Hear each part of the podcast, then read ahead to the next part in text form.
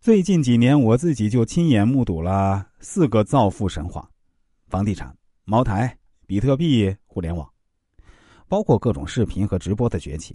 大家感受一下，是不是？我知道有些人到现在觉得这四样不可信，他们认为一些大众显而易见的事实都不会是什么真正的机会。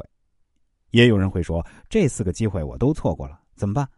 其实呢，也不必太过担心，机会肯定还是会有的。财富的轮子就这样滚来滚去，不出意外的话呢，咱们现在眼前就有一个。很多年后回过头来看啊，迹象很多，只是现在啊不明显。当然了啊，我只是给大家解释这个道理啊，并不是建议大家都去搞。所有真正赚钱套路的背后都是风险，而风险这玩意儿对于不同的人感受又完全不同。比如我认识一个哥们儿炒股赚到了钱，而且非常多啊。没碰到他之前，我都不相信 A 股这个赌场有人可以真的赚到钱。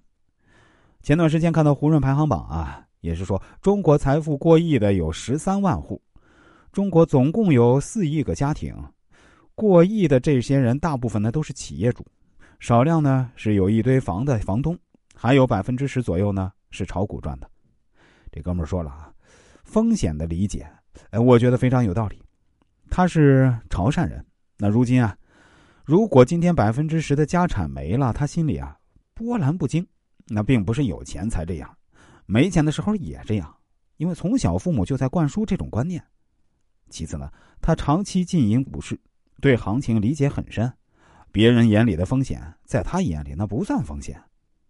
这有点像一个消防队的人在大学演讲啊，在讲台上点燃了一个燃气罐，大家都吓坏了。不过他非常淡定。那作为一个资深消防员，他知道这玩意儿没啥风险啊。另一些赚到钱的人呢，也是完全不懂，瞎搞。毕竟呢，猴子炒股也能赚。不少人在过去的几十年里呢，买房子、买基金、买比特币、买茅台，确实发了。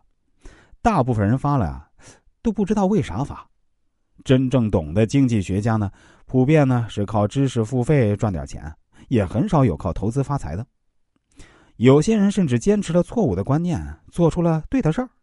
比如之前一个私募基金的经理啊，分享长期盈利秘诀的时候啊，他说：“每个人一生啊，只要做对了一件事儿，可能就会彻底翻盘。”他二叔坚持买茅台股票近十年，并不是因为他二叔对茅台有深刻的理解，所以能做出理性的决策。完全是因为他多年前作为大学生指导他二叔坚持买五粮液，他二叔记错了，继承了坚持买茅台，反正修正观念后不买了，他二叔继续买，现在呢也就发了。